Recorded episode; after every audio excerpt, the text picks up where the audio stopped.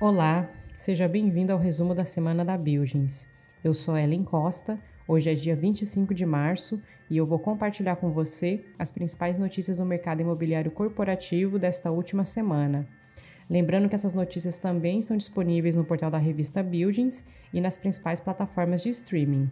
E se você estiver assistindo pelo YouTube, o link para as matérias está no box de descrição do vídeo. Então vamos para a nossa primeira notícia que foi publicada no portal da revista Buildings. Grandes locações confirmam a recuperação do mercado de escritórios. Lá no início da pandemia, em março de 2020, vimos o mercado imobiliário corporativo em São Paulo ser acometido por devoluções de espaços. As incertezas para o setor de alto padrão de imóveis comerciais vieram também pelo aumento da taxa de vacância. Agora, no entanto, o cenário é outro, e não seria exagero dizer que o período de retração do mercado ficou no passado. O destaque do momento são três grandes locações de espaços comerciais em regiões consolidadas da capital paulista. Essas locações confirmam a recuperação do mercado imobiliário corporativo neste primeiro trimestre do ano. De acordo com dados do CR Tool, a maior plataforma de dados imobiliários do Brasil, a empresa Cavac locou 9 mil metros quadrados no Parque da Cidade, o maior complexo multifuncional da cidade, localizado na Avenida Dr. Shukri Zaidan, que pertence ao portfólio da BR Properties. Além disso, a empresa Bifly Turismo locou 8.500 mil metros quadrados no Paulista Star, localizado no Jardim Paulista, pertencente ao portfólio do CSHG Real Estate. E por fim, as lojas Riachuelo locaram 6.300 mil metros quadrados no Pinheiro Zuan, localizado no Butantã, que pertence ao portfólio da Barzel Properties. Para Nessim Sarfati, sócio fundador da Barzel, o mercado de escritórios tem de fato reagido nestes últimos meses. Abre aspas. Tenho visto um crescimento na demanda por locações. No final de 2021, a Barzel locou 15 mil metros quadrados de escritórios e já nesse início de 2022 fechamos quatro novos contratos e ainda temos outros em vias de assinatura. Noto que o retorno aos escritórios se iniciou com empresas de pequeno e médio porte e acredito que a partir de agora haverá uma forte demanda de empresas de grande porte, como foi o caso da Riachuelo no Pinheiro Zuan, apontando para uma recuperação gradual e sólida do mercado. Fecha aspas. Para conferir o artigo na íntegra, acesse o portal da revista Buildings.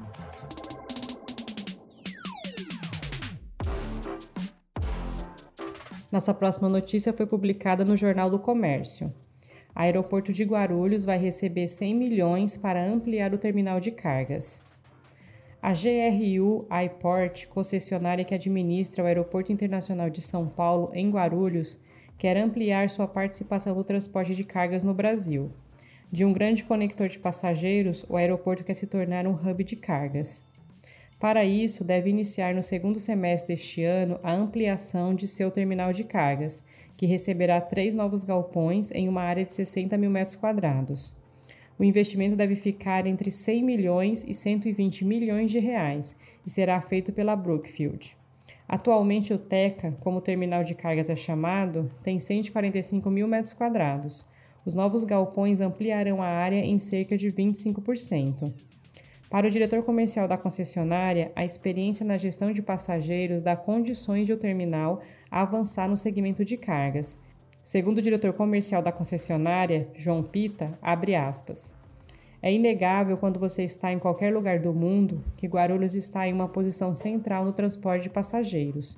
Se somos capazes de fazer isso com passageiros, certamente vamos ser capazes de fazer com cargas e ela não se queixa de passar horas esperando. Fecha aspas.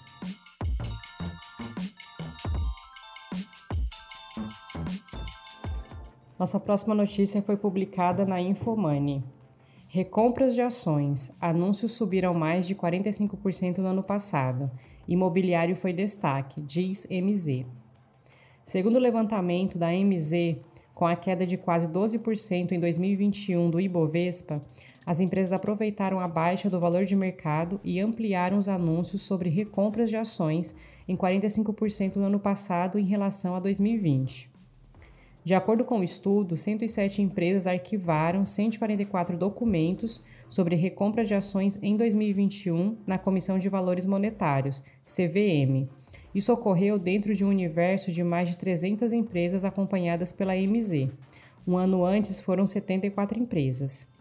As companhias abertas consideram a abertura de programa de recompras de ações nos momentos em que consideram que o preço de seus papéis em circulação na bolsa estão desvalorizados demais. Assim, quando o valor se recuperar mais para frente, podem vender essas ações novamente. Entre os anúncios, 78,5% deles referiam-se ao início ou à renovação dos planos de recompra. Agosto foi o mês em 2021 com mais arquivamentos, totalizando 29, seguido pelo último mês do ano, com 21 arquivamentos. Novembro ficou em terceiro lugar com 19 arquivamentos. O setor imobiliário apresentou o maior número de arquivamentos de recompra de ações, contabilizando 25 no total, seguido pelo setor de máquinas e equipamentos, veículos e peças com 15. Tecnologia aparece na sequência com 14 arquivamentos.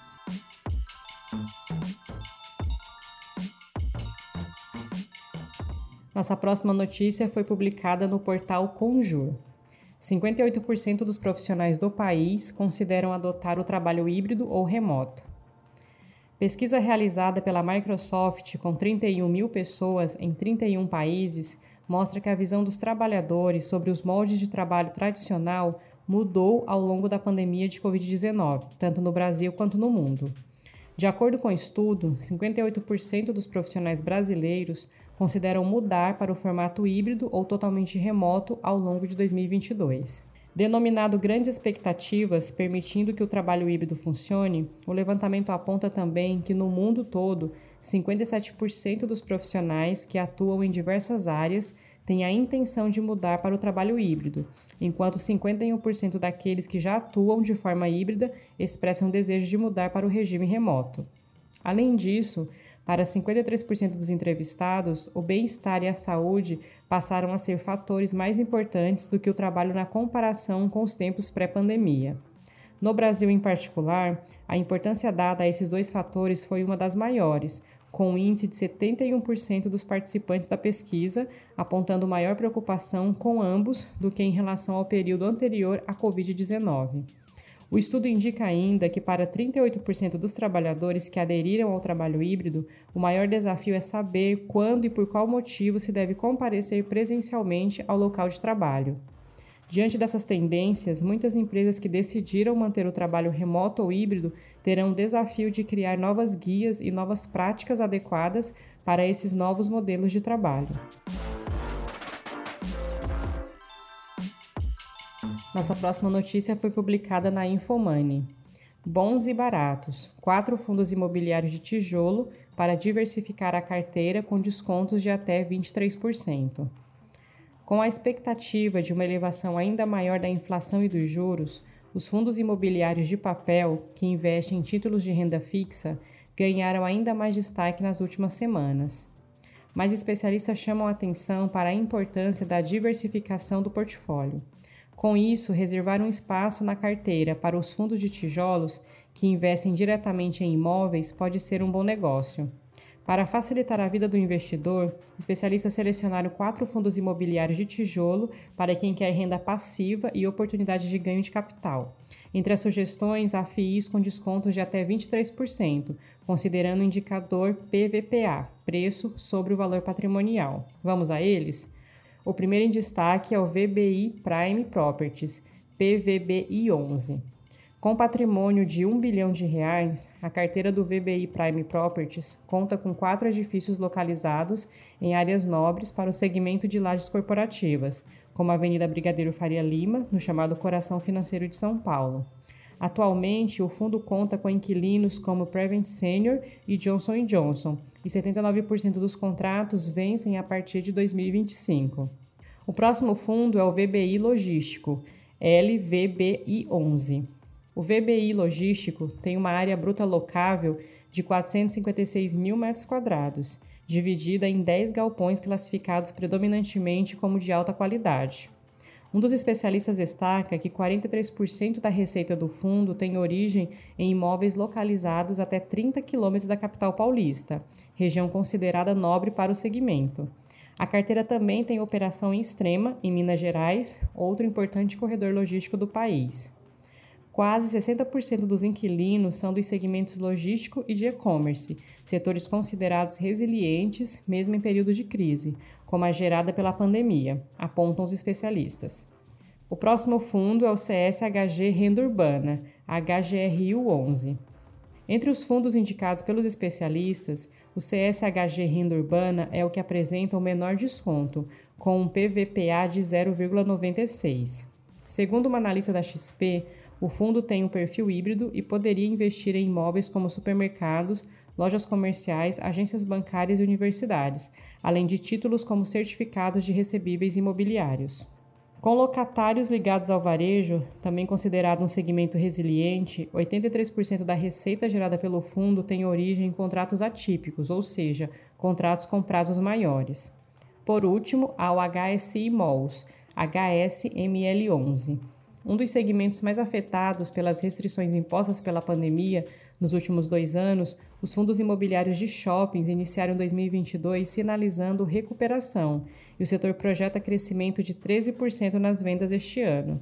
Em dezembro, o HSI Malls registrou resultado expressivo, com crescimento de 34% nas vendas por metro quadrado e de 26% no resultado operacional líquido dos imóveis. Com a BL de 160 mil metros quadrados, o portfólio do fundo é composto por seis shopping centers em quatro estados.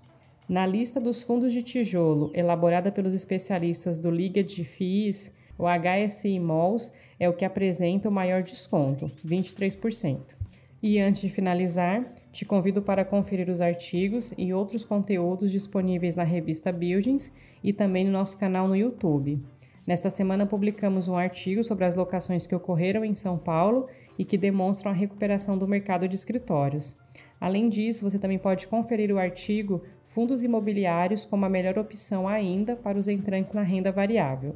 Se você se interessa pelos temas, não deixe de acessar o portal da revista Buildings. Então, por hoje é só. Vou me despedindo por aqui, te desejando um excelente fim de semana. Sou Ellen Costa e nós nos vemos novamente na próxima sexta-feira. Um abraço e até lá!